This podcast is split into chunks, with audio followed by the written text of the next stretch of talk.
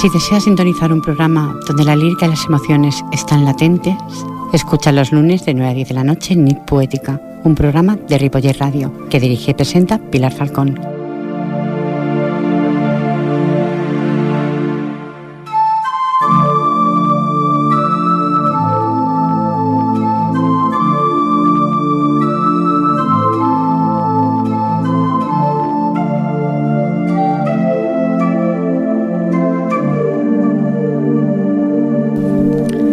Pasado ya no existe, ha muerto.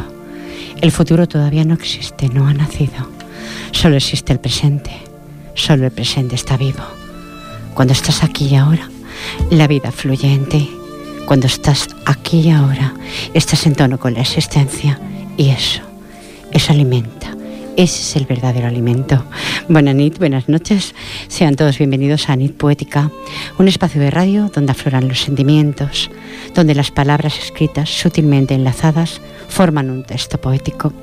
Recuerden que el equipo de este programa está formado por Jordi Puy en vías de sonido y en la locución y dirección del mismo una servidora de ustedes, Pilar Falcón. Y sin más incisos, diez minutos pasan del punto horario de las nueve de la noche, tarde-noche ya. Voy a pasar las buenas noches a mi invitado y amigo, Jordi Matamoros Sánchez. Buenas noches. Buenas noches, Pilar. Bienvenido de todo corazón, como le digo a mis invitados siempre. Muchas gracias. Si te parece, paso a tu presentación. Muy bien. Estimados oyentes, que ya fue presentado su libro, El gran cultivador en este medio, pero ahora Jordi posee muchos, mucho más. Y ahí va su presentación. Mi nombre es Jordi Matamoros Sánchez. Nací en Badalona, Barcelona, el día 7 de febrero del año, lo dejamos ahí, hijo de padre catalán y madre andaluza. Desde siempre he sentido el impulso de escribir, aunque hace tan solo cuatro años que comencé a difundir mis escritos a través de Internet. Comencé escribiendo poesía, cuentos y microrelatos, ahondando en aquellos temas que hacen fluir los sentimientos más profundos.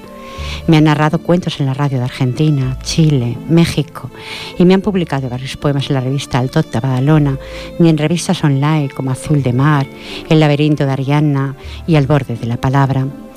En uno de los apartados del Festival Bopart de Barcelona, un evento cultural de la ciudad, se hace una presentación de 10 nuevos poetas. En la edición del año 2009, uno de ellos fui yo con el poema Memoria Histórica. También tengo un canal de vídeos en YouTube, Los Cuentos del Cofre, donde se puede ver parte de mi obra, narrados dándole una ambientación teatresca. En septiembre del pasado año mi primera novela, El Gran Cultivador, fue publicada por Ediciones Atlantis. Desde entonces he participado en varios programas de radio, uno en esta casa y dos veces, quiero recordar tres ya. en la, tres. en la televisión de Badalona también. Y el día 21 de este mes estaré a partir de las 9 de la mañana firmando libros en Massanet de la Selva junto a varios autores. Este evento está organizado por el Ayuntamiento de Massanet y está englobado dentro de las fiestas de ese día. El día 22 por la mañana estaré en Massanet de nuevo de la Selva. Sí. O sea, una detrás de otra. Una detrás de otra. Dice, dando tres charlas en un colegio de primaria y a partir de las 6 de la tarde estaré firmando libros en la plaza del Ayuntamiento de Badalona, invitado por la librería Sal Salta Martí. Salta Martí, que no me salía, la, no me salía ahora. Gracias, Jordi. De nada. La editorial Atlantis está negociando la posibilidad de participar en la Feria del Libro de Madrid con varios autores. Y esto sale adelante, que saldrá seguro. Uno de estos autores seré yo, tú, Jordi. Sí. Proyectos. Tengo terminada mi segunda novela, El Círculo de Humo, a falta de la corrección tanto literaria como ortográfica, en la cual ya estoy trabajando.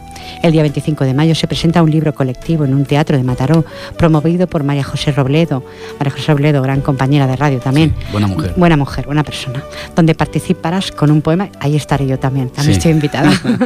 yo, Chari y muchas otras más personas que conozco. Lo pasaremos muy bien. Muy bien, estupendo, seguro que sí. En un teatro precioso, además. Sí. Estuve visto viendo por- fotos. Es... Sí, porque no lo envió en las fotografías. Dice Editorial Atlante está preparando la salida al mercado de un libro de varios autores en el que participo con un cuento. Aún no puedo dar la fecha del lanzamiento, pero será este año y se podrá adquirir en cualquier librería. Para que la distribución de mi libro sea más factible, en Iberoamérica Ediciones Atlantis ya está trabajando en el formato digital de mi obra, que se distribuirá por Amazon Internacional Sí. de Unido. Actualmente estoy trabajando en lo que será mi tercer libro, una recopilación de cuentos cortos que llevará por título Retazos de Angustia. De verdad, ¿eh? Desde la última vez que pasaste, Jordi, Ha llovido Has- mucho, a ha pesar llovi- de que ha llovido poco. yo creo que ha llovido poco, pero que has subido como la espuma. A ver. Y yo me alegro un montón porque te lo, te lo has ganado. Muchas gracias. Yo digo que las cosas las ganan los invitados que pasan por este medio. Hombre, Y tú te la has ganado. Estoy dándole mucha caña, estoy, estoy muy metido en ello, estoy dándole cada, cada hora libre es para ello, entonces espero que, que dé algún resultado. De hecho, lo está dando, ¿eh? Y es eh, fruto de, además de, de pérdidas de horas de sueño, tu Por trabajo. descontado. Porque mm, vivir solamente de esto es muy difícil. No, es complicadísimo. Pero, pero no es tan complicado. Yo creo que no. Jordi, que con lo el tiempo, conseguirás. quizá con el tiempo. Claro que sí.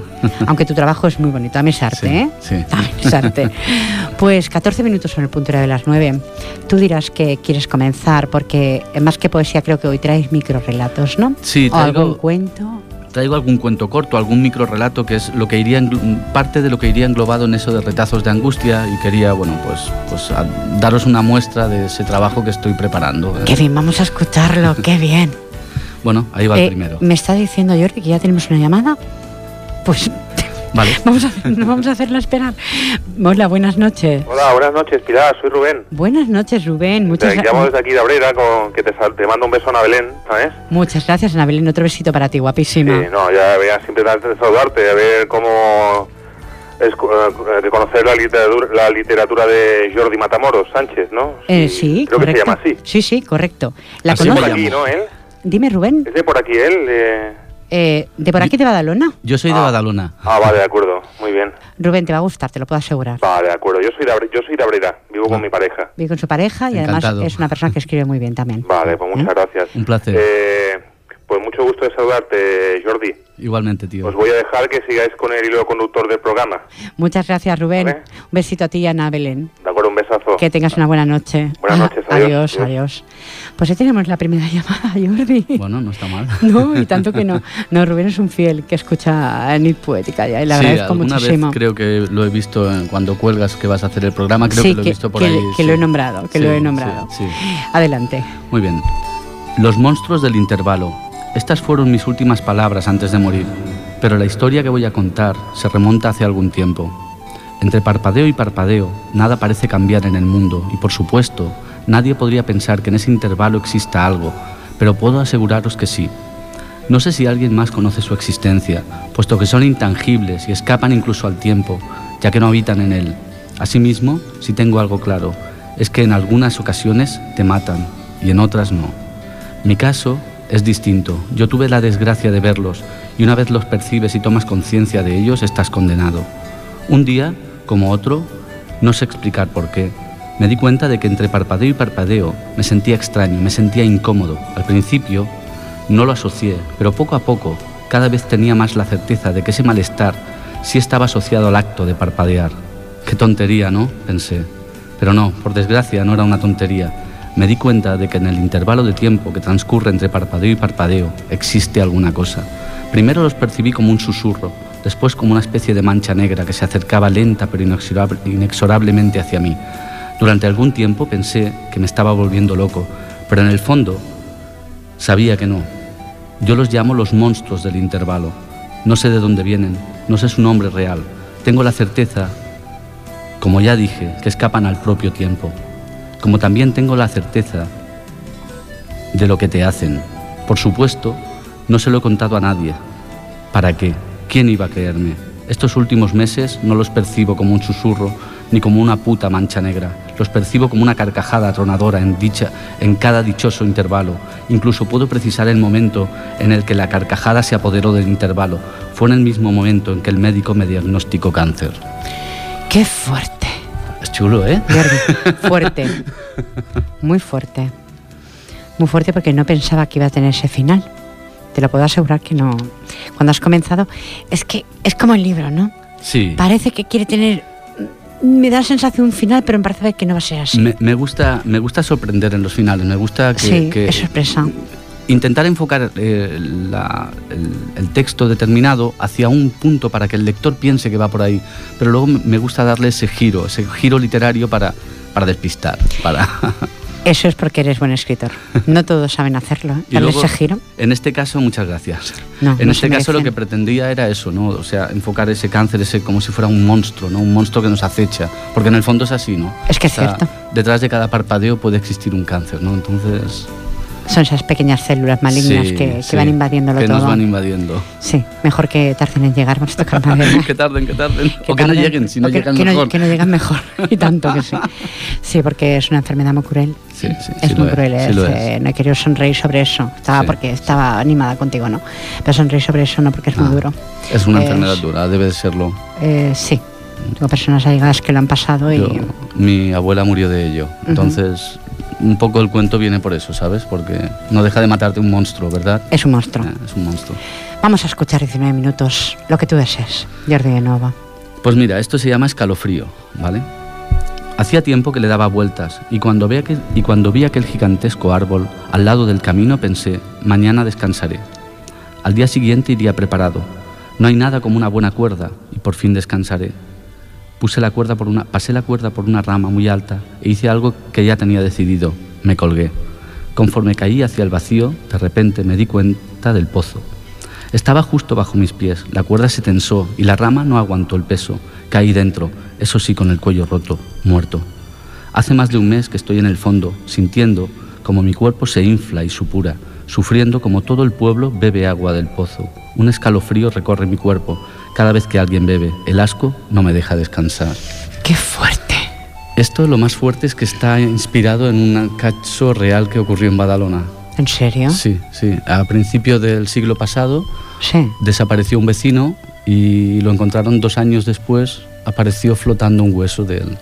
Y pero de ese pozo bebía media Badalona. ¿Y nadie enfermó? Bueno, supongo que hubo sus pequeñas, sus pequeños Te problemas. lo digo porque es un cuerpo fue a corrupto. principio, fue a principio del, del siglo pasado. Entonces supongo que alguna epidemia iría. Lo estoy estudiando para hacer un cuento más largo. Sobre esto. Sí, sí.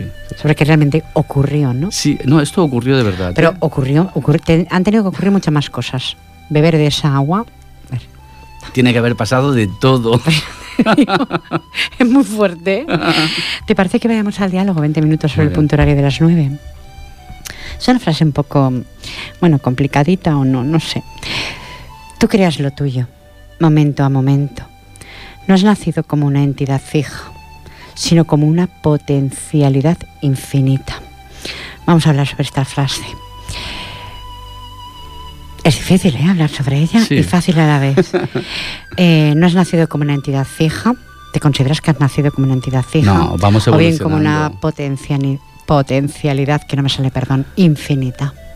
La potencialidad infinita, creo que es lo que hay, porque nadie es, nadie es una entidad fija y estable. De hecho, yo siempre digo que es algo parecido desde, las, desde la simplicidad, que sería que siempre vamos creciendo con los errores, ¿no? Aprendiendo y, y corrigiendo. Y bueno, esa frase me ha traído esto a la cabeza. Eso es bueno porque estoy aprendiendo algo y es que dicen que arrastramos karmas, otros karmas, ¿no? Sí. De otras vidas pasadas, ¿no? Leyendo tu libro puedo un poco asimilar también todo eso. Sí. Un poquito, ¿eh? Leyendo un poquito del gran cultivador. Y por eso mismo entidad fija mm, dicen que somos unidad, que todos somos una unidad. Sí, yo lo creo así. Yo creo, bueno, de hecho, Suena extraño oyentes, pero en realidad somos todos unos. Uno nada más. si te paras a pensar, eh, los átomos Exacto. son los que hay, o sea, los que Esto. nacen de un Big Bang. Entonces, creo que todo forma parte de una entidad, de una superentidad. Y sí. tenemos potencia suficiente, infinita, para poder hacer muchísimas cosas. Sí. Pasa que nosotros mismos nos coartamos Sí. por miedos, por frustraciones, por no voy a llegar. Supongo que en cierta manera, como, como personas en estos casos, estamos limitados. Y tanto. Mm. Nos limitamos, yo creo que nos limitamos por lo que estoy estudiando actualmente nosotros mismos. Nos- nosotros mismos, el entorno, la entorno. socialización, Exactamente. la cultura. Según o sea, lo que hables, puedes parecer como un loco, una sí, loca, ¿no? Sí, bueno, pero a veces está bien, ¿eh? Parecer un No, loco o que- serlo incluso. No mucho, ¿eh? Que nos encierran, lo ¿eh? justo, lo justo, lo justo. Lo justo que nos va, va a venir la ambulancia y nos va a llevar, ¿eh? Sí. Lo justo, oyentes, ¿qué opináis? ¿Tú, crees lo, ¿Tú creas lo tuyo, momento a momento? ¿Lo creéis realmente? No has nacido como una entidad fija, está claro que no, sino como una potencialidad infinita. ¿Qué opináis de esto? Lo dejo ahí en el aire. Mientras tanto, lo doy paso a, a Jordi otra vez de nuevo. Muy bien. El entierro. ¿Qué? ¿Cómo ha ido el entierro? Bien, ya sabes, más o menos como siempre. Se ha llorado, hemos recordado historias vividas con Enrique, anécdotas, los típicos silencios incómodos producidos por la nostalgia y la pena. Incluso hemos reído un poco para hacer más llevadero el momento. En fin, ya ves, más o menos lo mismo de siempre en estos casos. No, no, eso ya lo supongo. Lo que quiero saber son los detalles escabrosos. ¿Enrique se ha dejado enterrar o ha luchado como los otros condenados? Hombre, ha luchado, pero la ley es la ley, ya se sabe. Al llegar a los 50 te han de enterrar. Sí, de acuerdo, la ley es la ley, pero coño, explícamelo, ¿ha luchado o no? Joder, vaya número. A las tres en punto, la hora marcada, nos hemos reunido todos los conocidos del condenado, como siempre, con los perros, los palos, y lo hemos ido a buscar a casa. El tío ha saltado por la ventana, y todos hemos tenido miedo, porque claro, el condenado no puede morir. Cuando ha caído, se ha roto una pierna. Eso ha, eso ha facilitado su captura, puesto que no hemos tenido que correr tanto para cogerlo. El médico forense, que suele acompañar a los grupos en estos casos, le ha hecho un reconocimiento médico y nos ha aliviado saber que no era grave, puesto que ya sabes que en caso de que el condenado muera antes de ser enterrado, 10 de su grupo son fusilados. Pero en fin, nuestra democracia es así, son las reglas. La constitución que votamos no se puede cambiar. Después, entre todos, lo hemos cogido como hemos podido. El tío lloraba, chillaba, pataleaba. Antonio ha dicho, ¿quieres estarte quieto, cabrón? Y todos hemos reído mientras lo trasladábamos al cementerio. Una vez ahí, lo hemos metido en el ataúd y hemos puesto pesos encima, como siempre, y hemos marchado a la capilla mientras un familiar se ha quedado a su alrededor hasta que deje de llorar.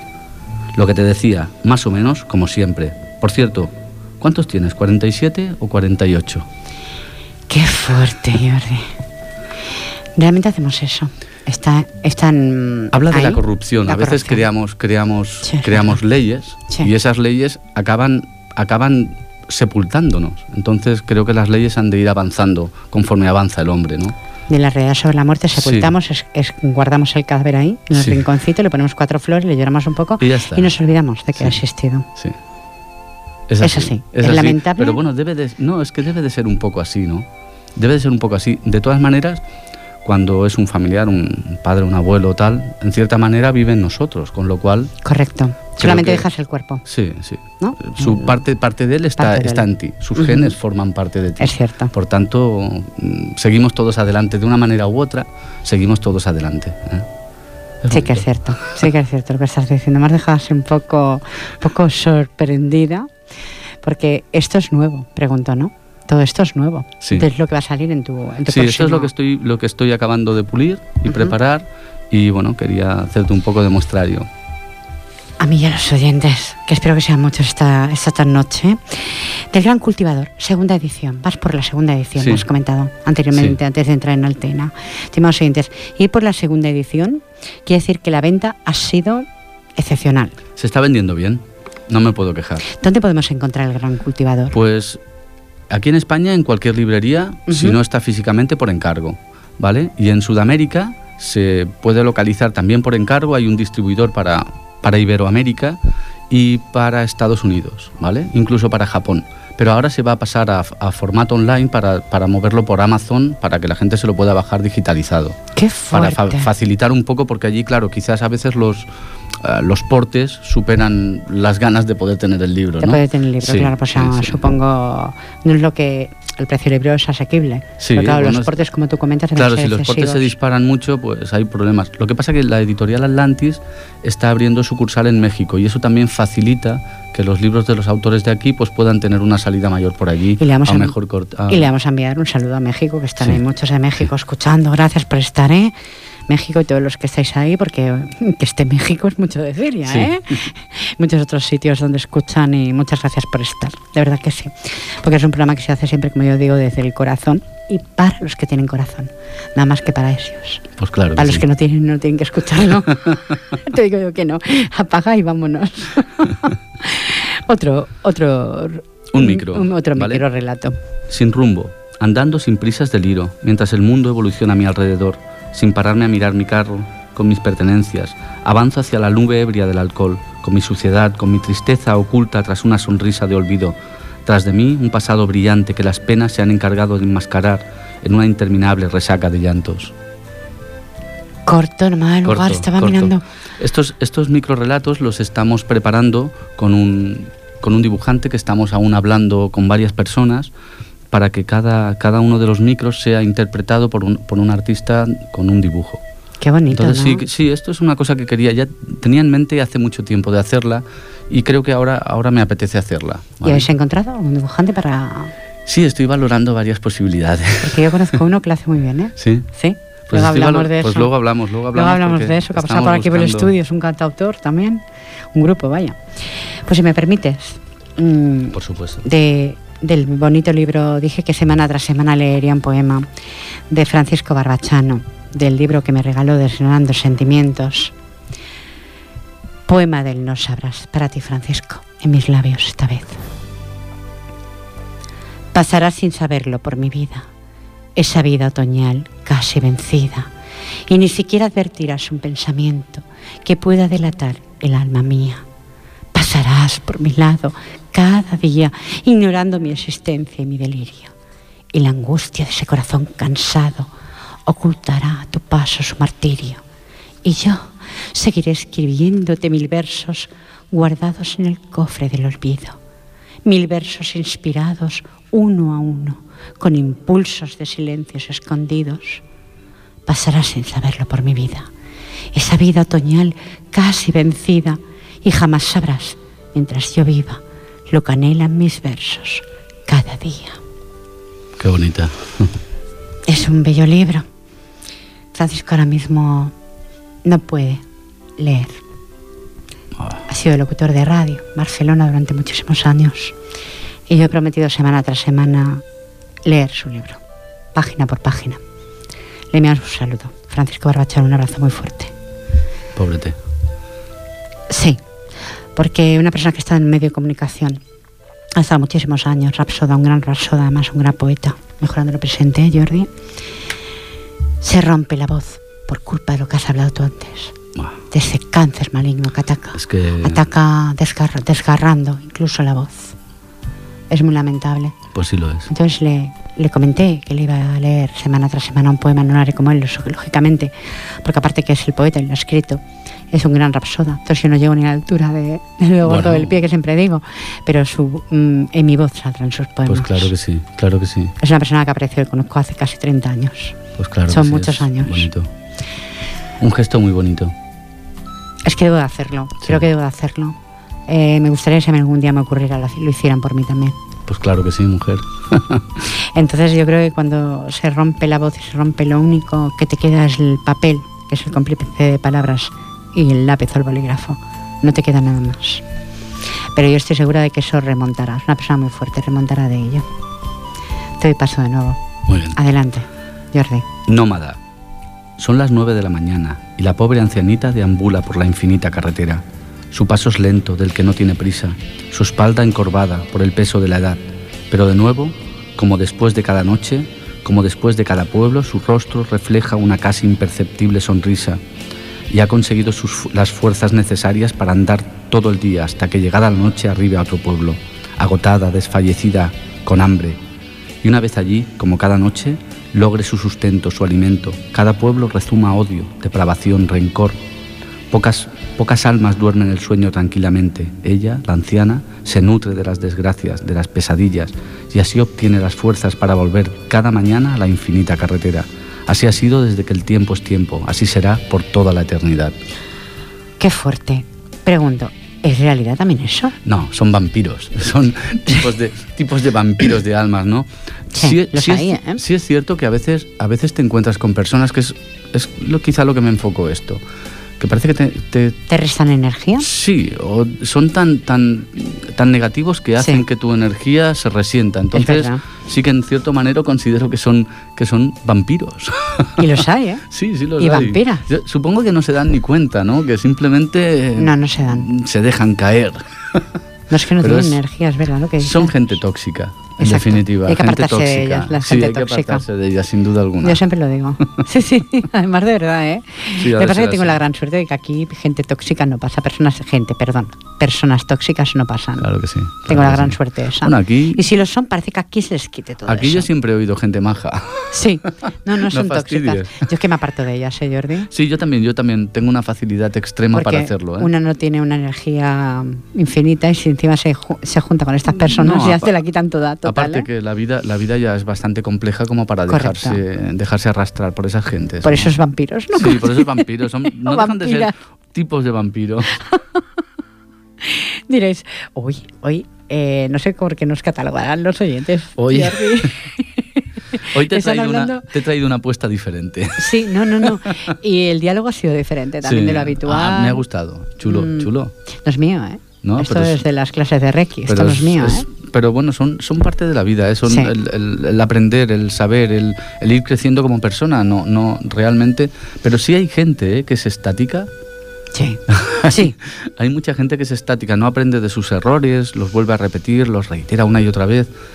Creo que bueno, la vida no deja de ser un aprendizaje. Nadie acabamos de ser listos, no, no, no acabamos sabiendo todo, pero sí nos tenemos que dejar guiar por nuestros errores para que no se vuelvan a repetir, ¿no? Y si se repiten, volvemos otra vez. Pues volver de nuevo a intentar que no se repitan por tercera vez. Y volvemos y otra vez. volvemos otra vez. Y volvemos Se trata de eso, de, de ir reiniciándote, ¿no? De reiniciándote. Digo, los seres humanos somos complicados y es cierto, oyente, somos muy complicados, ¿verdad, Jordi? Demasiado, quizá, complicados.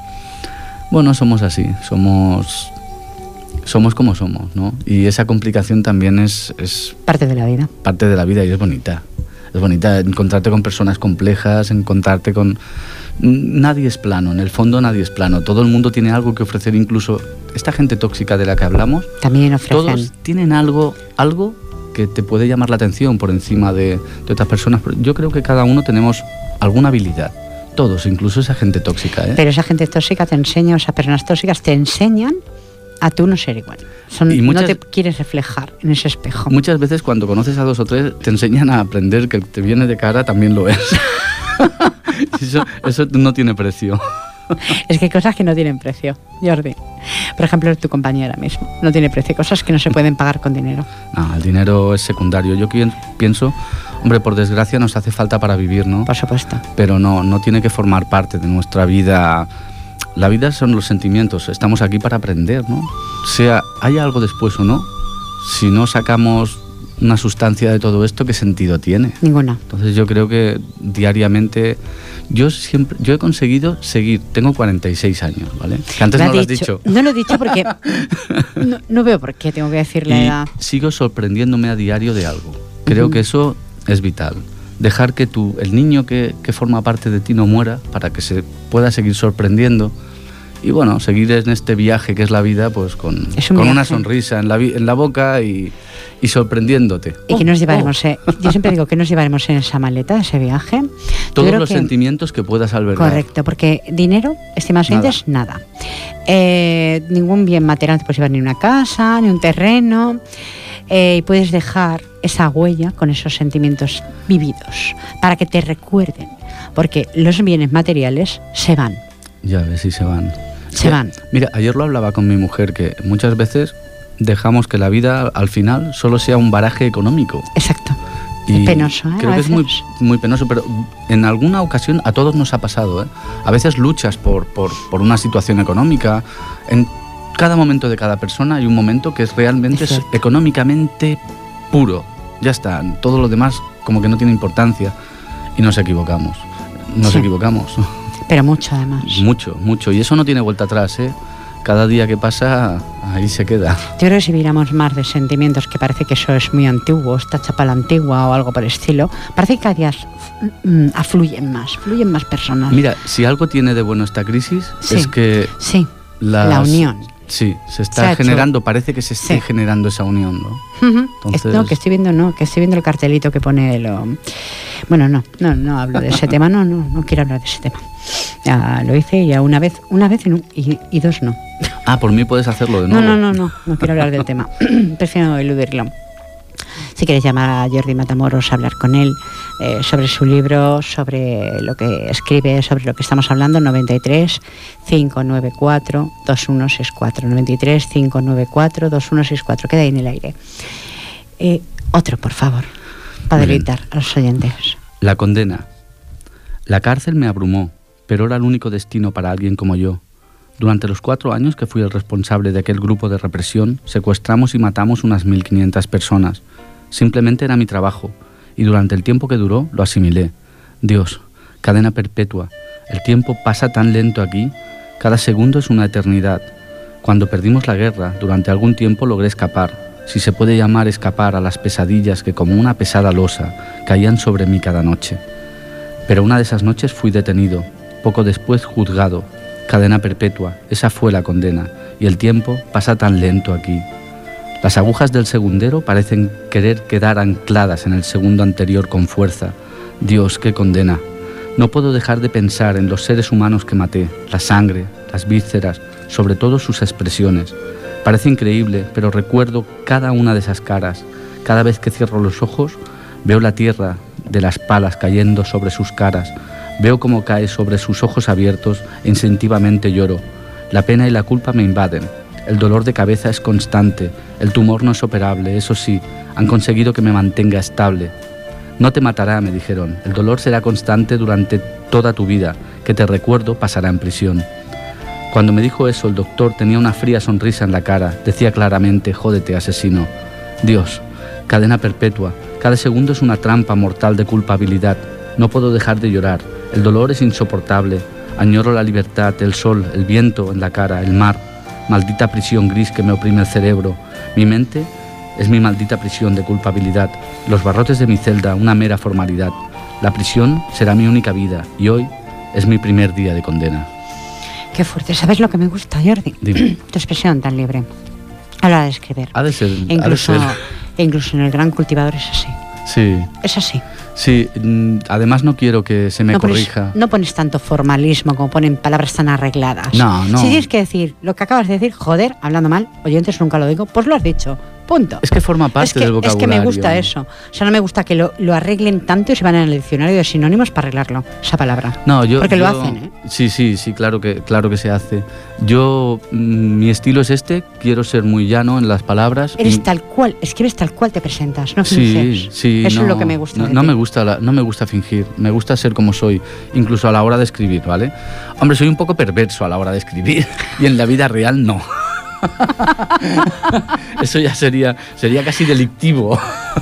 ¿Y por qué?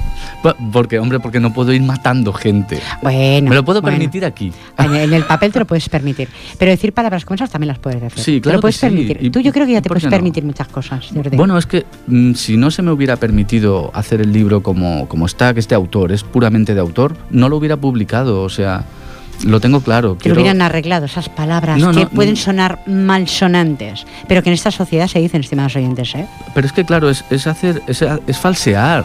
Exactamente. Esas palabras se utilizan a- pues, constantemente, todos las usamos al hablar. Entonces, que a la hora de escribir un texto puede ser mejor o peor, ¿por qué no poder utilizar esas palabras que forman parte del diccionario además? Además, en- estamos hablando de, de- de- O sea, todos estos textos que te estoy leyendo son muy tétricos, muy oscuros. Piensa que forman parte de un libro que se va a llamar Retazos de Angustia, ¿no? Qué fuerte Entonces, es la parte, a mí me, me encanta la parte, la parte oscura de la dualidad humana. Entonces es lo que lo que suelo tanto en, en poemas los que los que he narrado aquí también son de un estilo así muy oscuro, ¿no? Pero es eso porque me llama la atención esa parte oscura, ¿no? Esa parte Que tenemos los seres humanos. cada persona, todos Cada la ser tenemos. humano. Cada persona tiene tiene tiene. Entonces, bueno, pues Pero me hay gusta quien la escribe tal cual y hay quien la disfraza. no, no hay que disfrazarla, diferencia. porque la persona que lo va a leer, la, ma- la mayoría de gente, de tanto en tanto dice joder. ¿Vale? Ya sea en positivo, ya sea en negativo. Y pueden Entonces- pensar en lo que quieran de esta palabra. claro. Depende claro. cómo. A veces no puede sonar malsonante, depende quién la escuche. Sí, no, pero en el, en el formato, o sea, piensa que un, un médico le está diciendo a un asesino que tiene un cáncer, un tumor, que no lo va a matar y que le va a estar fastidiando. Por supuesto que va a pensar eso. Entonces, ¿por qué no lo puede decir? Si cualquier Ujú. persona lo diría. De Por hecho. supuesto. entonces, y y con bueno. menos, lo Y con- dirían. sí, y entonces- con menos. creo que, que se ha de decir y ya está, forma parte. Yo no es que utilice la- el insulto o una palabrota desmedidamente, pero sí lo utilizo cuando creo que conviene.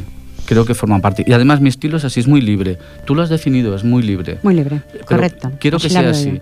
A mí me da mucha rabia que a veces lees muchos libros de, de muchos autores y parecen escritos por la misma persona, porque se, Sí. se- se vigila tanto la palabra Vigilan. y vigilan tanto. La sutileza y al de las palabras. Tú te das cuenta que dices, aquí no lo pone, pero querían decir. mm, ¿Eh? Eso. ¿Ves tú? Es la primera vez que he dicho algo en antena. Sí, esa palabra, ¿eh? no me ha importado, ¿eh? Estoy como desinhibida. sí, no me ha importado mucho decirla porque, ¿qué pasa? ¿Quién no lo hace eso? ¿No, Jordi?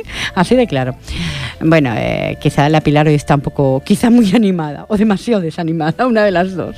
Podríamos decirlo así, muy animada, muy desanimada. Bueno, igual estás ahí, ahí. Estoy en medio, ¿sabes? Estoy como muy en medio. Estoy también un poco cansada de ser tan, tan ética, tan... La ética no vale para nada, ¿eh? Tan ética, tan, tan educada. ¿Me sirve de algo? Pregunto. No, la ética no me sirve. No, Porque esos programas vulgares son los que más gustan. Mira. Donde hay eh, mala educación, Sí. donde se emplean palabras vulgares, inclusive, porque escucho mucha radio, inclusive con la audiencia, parece que esos programas dan feeling, dan Bueno, el subidón, morbo, el el morbo, morbo, del sí. subidón. Es lo que- es lo que vende, Hay el un programa morbo. nocturno que te lo prometo que es alucinante, no quiero nombrar ni el programa ni el lugar de esa radio, pero es que alguna vez lo escuché hecho y ese programa tiene esa audiencia. Y seguramente tiene un disparate. ¡Buah! Barbaridades. Somos- barbaridades que dices, Dios. Somos muy morbosos. Pues hoy me, hoy me he desinhibido, estimados oyentes. He hecho esa palabra y si os ha gustado, como si no. Si no, tenéis 108 diales para cambiar. Espero que no, ¿eh? por mí, por Jordi, es eh, cambiarlo después más tarde. por Jordi, por Jordi. No quiero que Jordi se quede sin la audiencia esa. Que te sigue y ya sabe cómo escribes. Claro que sí. Eh, Escribo como siento, de verdad. No, no. Me gusta escribir así. Y si no tuviera salida, no me importaría, porque como ya dije aquí la no primera vez. finges, no finges. Jordi. No, cuando vine aquí la primera vez ya te dije que tenía que los escritos se habían pasado, muchos escritos pequeños y eso se habían pasado mucho tiempo en un baúl. Se pueden pasar más tiempo, quiero decir. Hombre, una vez los haces y ahora que veo la posibilidad de que alguien los pueda leer, los pueda comprar, yo pueda ganar algo, pues claro que llama todo eso, Por ¿verdad? supuesto que Y bueno, y el, el- el alcance mediático que está cogiendo, pues también me gusta, por supuesto, no voy a decir que no.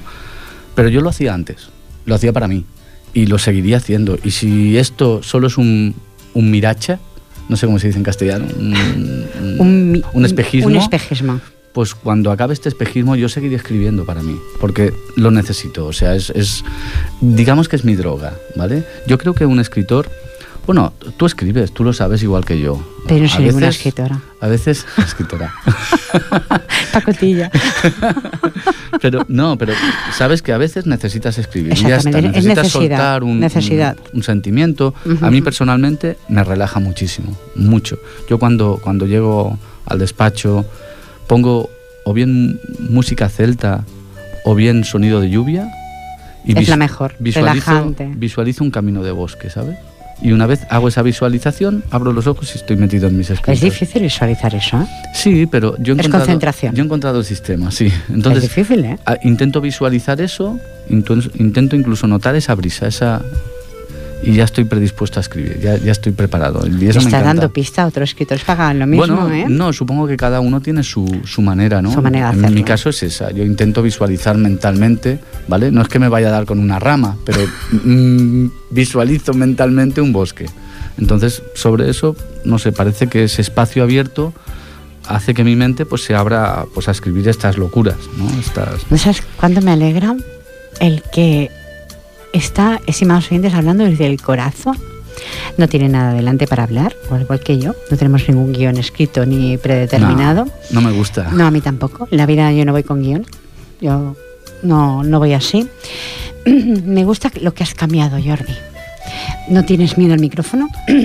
Supongo que es porque te han, visto, te han entrevistado televisión, has estado en muchísimos perdona, sitios. ya te dije una vez que tú me quitas los nervios, pero esto, esto, esto, este capiroto rojo sigue imponiéndome. No, pues olvídate que aquel está encendido.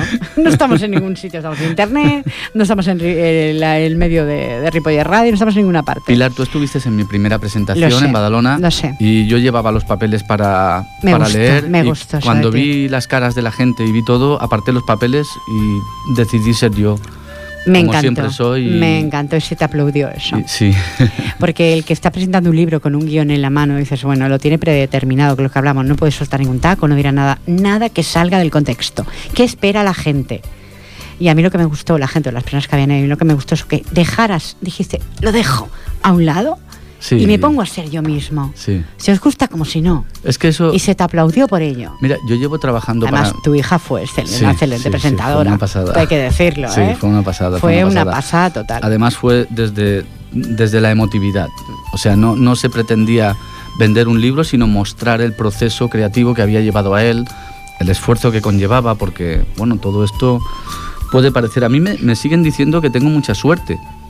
Y yo sigo pensando, no sé si se- hay mucho trabajo detrás, muchas horas y mucho ah, mucha constancia. noches en vela. Sí, sí, a veces a veces- Cansancio, porque tienes tu trabajo también. Hoy, hoy lo comentaba con una, con una persona, ¿no? Que a veces incluso dices, pro, no puedo más. Pero ¿Entiendes? algo te remonta atrás. Sí, no, al momento. Conforme digo eso, dice, no, pienso, no digas tonterías. Sí, yo lo que quiero es escribir. Sí, sí, sí, sí, me gusta. Por favor, otro microrelato. Bueno, mira, te voy a leer un, un pequeño poema, ¿vale? Ujú. Se llama Viure.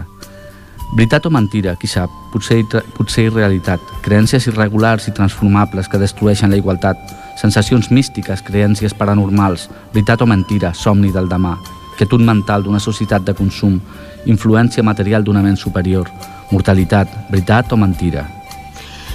Qué fuerte. Mente superior, estás hablando. Sí, A ver lo que es una mente superior. a ver, puede ser cualquier cosa. Esto es básicamente dudas.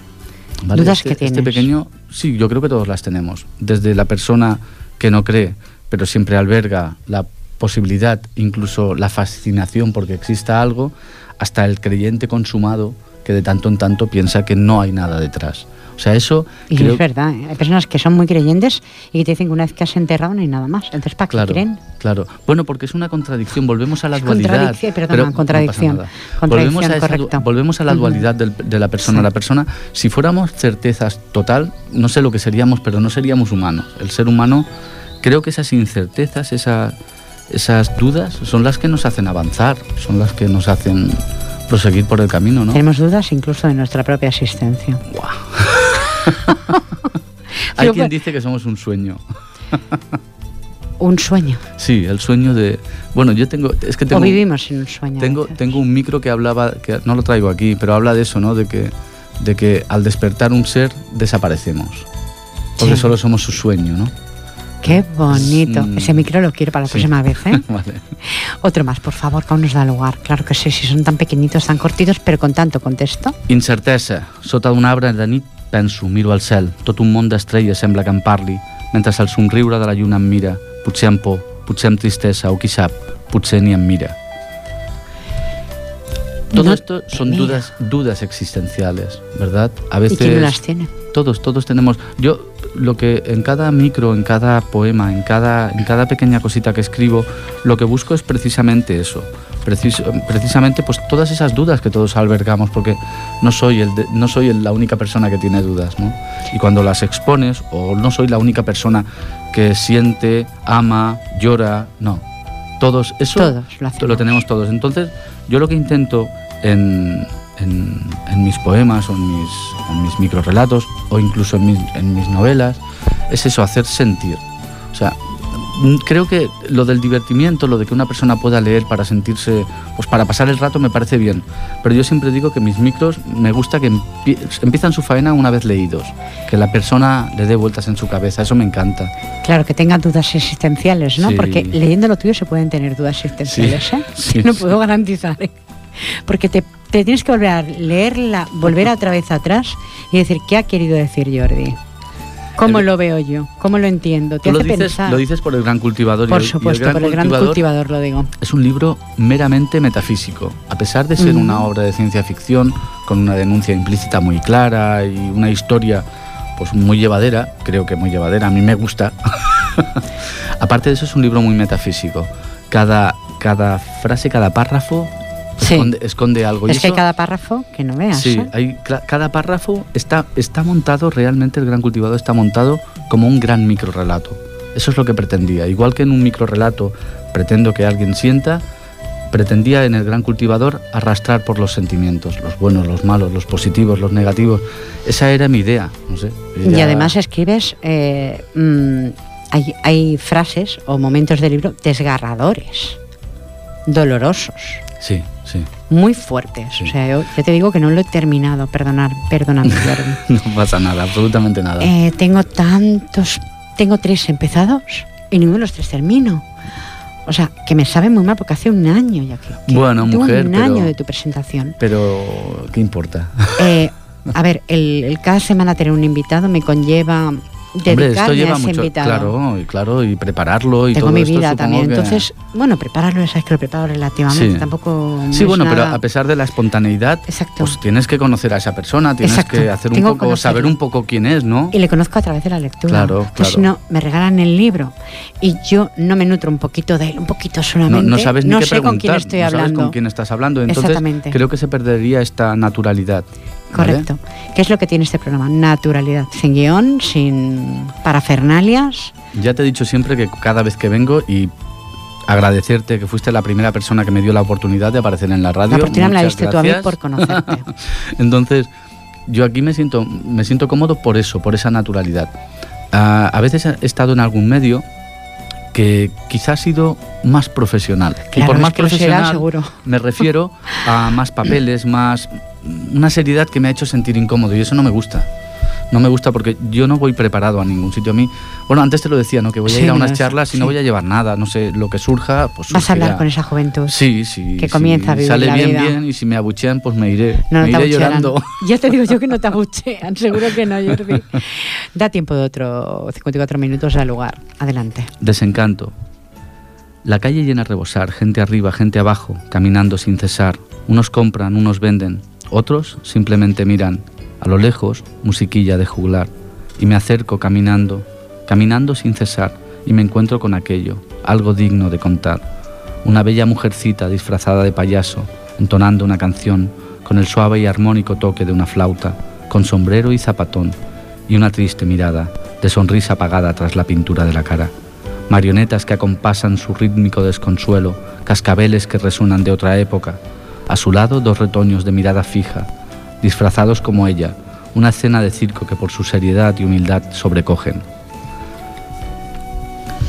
Esto, esto forma, es uno de los personajes de, o sea, esto es una, esto es real, esto yo lo vi, vi dos niños, pasaba por la calle del Mar de Badalona, Sí. iban muy deprisa. ¿Qué hace se- el mar que estaba, está Radio Ciudad de Badalona todavía, Sí, pregunto? no, no, ¿No? eh, ¿Ya ahora ya está en otro sitio, pero esa es la calle del Mar, donde Sí, la estaba Radio del. Ciudad de Badalona. Sí, sí, donde iba yo y al antes. pasar me di cuenta de que había una señora con esta guisa y dos niños, y esa chica era Yonki. Qué y esa chica, mm, no sé, quizás medio año después de, de- de verla y hacerle esto, murió, ¿vale? Y, y esta parte es uno de los personajes de- del, círculo, del círculo de humo, del, del libro Del que libro. acabo de terminar. Es uno de los personajes y bueno, es una vida bastante triste. Yo que desearte que esos dos libros que están ahí ya a punto, nada más de que alguien diga adelante, ¿me explico? Te echen esa mano que tú necesitas realmente, Sí. tú y todos los que escribís, salgan a la luz y vuelvas a traer de nuevo. Y si no, si, cuando, si no, antes todavía. Porque Cuando parece quiera, sabes que cuando claro, quiera. Ya lo sé, ya lo sé. Pues tú le dirás a los oyentes 56 minutos, ya nos marchamos. Pues bueno, pues muchas gracias por habernos escuchado y, y bueno, si no queréis preguntar nada, pues no preguntéis. Pues ellos se han quedado con la duda. Sintonía, Jordi, para marcharnos ya. Ellos se han quedado en la duda. Pues sí, pues sí. Bueno, y la duda, yo no creo que tengan dudas tampoco, porque me parece que hemos hablado existencialmente mucho. Yo creo que sí, hemos, eh, ha sido una charla existencialísima. Yo creo que sí. Como esta frase que escribió Platón, sé amable, pues cada persona con la que te cruzas está librando su, arda- su ardua batalla. Y es así. ¿Quién no tiene una batallita en esta vida? Que Todo contar, que decir. Todos los que pasáis por la radio, todos la tenéis. Los que están ahí fuera también la tienen. Ahí en la calle, todos la tienen. Esa frase es una frase muy Claro, inteligente. es que es Platón. Sí. Pues deciros oyentes, lo de siempre, que se os quiere, que es un programa que se hace del corazón. Agradecer la llamada de Rubén. Gracias Rubén por llamar y también a Ana Belén. Gracias Jordi Matamoros. Gracias a ti. Le das un beso a Monse, a tu esposa, a tus a dos niñas, a tu hija mayor, que, la- Sí. que es un solete Sí. de mujer también. Es Sí, una mujer es. excepcional desde el corazón. Y qué decirte, que te espero cuando quieras estar tu casa. Bueno, Mientras yo esté aquí es tu casa. Te lo agradezco, Pilar, de corazón. Además, estoy súper cómodo contigo, te lo he dicho Lo mil sé, veces, pero es sé. verdad. es y yo cierto. contigo también. Gracias. Jordi, te deseo todos los éxitos que la vida te separa espero que sean muchos. Muchas gracias, Pilar. Gracias Jordi Puy por estar en Vías de Sonido. Gracias oyentes a todos los que habéis estado ahí de México. Gracias México por estar ahí, por apoyar de alguna forma a Jordi Matamoros su libro, que allí es, mm, y eso que muy vendido, muy querido, porque piensan de otra forma los mexicanos Sí. a los españoles. Un besito a todos los que estáis. Os quiero recordar que la próxima semana tendré a Chari Cano Rubio Sí, y a Buena Ivana. poetisa. Ivana, que también estuviste con Sí. ella. Ivana y, y Chari estarán aquí en el estudio también en directo. Un besito, oyentes. Os deseo una feliz semana y recibir el cordial saludo de una incondicional de vosotros. Pilar Falcón. Bona nit. Adeu.